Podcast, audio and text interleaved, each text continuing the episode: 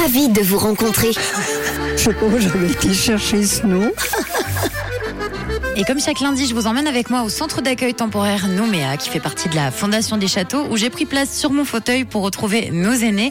Et on a parlé ensemble des moments embarrassants. Parfois dans la vie, il y a de bons moments qu'on oublie et des moments de gêne qui nous marquent, que notre cerveau décide de conserver. Alors j'ai demandé à Janine et à Tito de se souvenir d'un moment embarrassant dans leur vie, d'une situation qui a créé euh, une sorte de malaise. Allez Tito, on vous écoute fait choper à l'époque dans l'herbe très haute avec la fille d'une dame.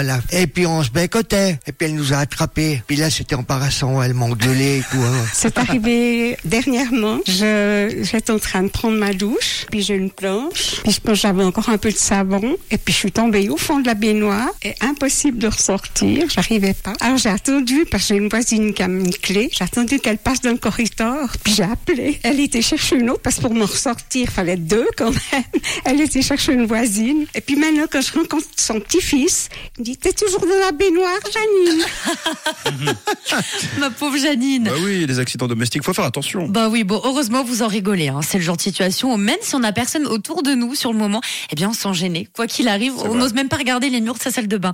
Et comme on dit, Janine, qui aime bien, châtie bien dans la vie. Et puis Tito avait flirté avec une fille, mais visiblement, il avait pas trop le droit. Ça laisse quand même de bons souvenirs au final. Alors, vous, Marie-Madeleine, Jean-Marc, Lucienne, vous vous souvenez d'un moment euh, embarrassant qui vous a marqué? Par exemple, oui, puis j'avais dit un mensonge et puis quelque chose qui n'était pas vrai. Ça me reste, ça je, je le regrette. Je m'appelle Lucienne. Oui, c'est quand j'ai connu ma femme. Parce que je sortais d'une répétition de chant, puis on était rentré à 4 heures du matin. Puis quand elle m'a vu arriver, elle me dit, mais t'es pas beau, hein. Là, j'étais gêné, hein. Je m'appelle Jean-Marc. Comment vous dire Moi, j'étais assez à l'aise et puis j'étais une petite curieuse quand j'étais petite. Je questionnais les gens euh, que je voyais, par exemple. Alors, des fois, je voyais des personnes habillées et puis j'allais, puis je lui disais, mais pourquoi t'as mis ça? Pourquoi tu t'es habillé comme ça? D'où tu viens? Je posais comme ça des questions aux gens qui étaient au restaurant. Je m'appelle Marie-Madeleine. Ah, Marie-Madeleine, j'adore vous écouter. C'est marrant, c'était votre curiosité qui pouvait euh, gêner avec vos petites questions toutes rigolotes. Alors, on a euh, Jean-Marc qui, oui, a reçu une remarque de sa femme un peu déplaisante qui ne fait pas spécialement plaisir. Bon, de ce que j'ai compris, il y avait une soirée un tout petit peu arrosée. Voilà. Hein, Pas d'inquiétude. pas beau. Nous, Jean-Marc, on sait que vous êtes un bel homme. Ça oui. s'entend à la voix. Et puis on a Lucienne qui avait été gênée de mentir et aujourd'hui elle le regrette encore. Bon, je pense que vous pouvez vous pardonner Lucienne maintenant.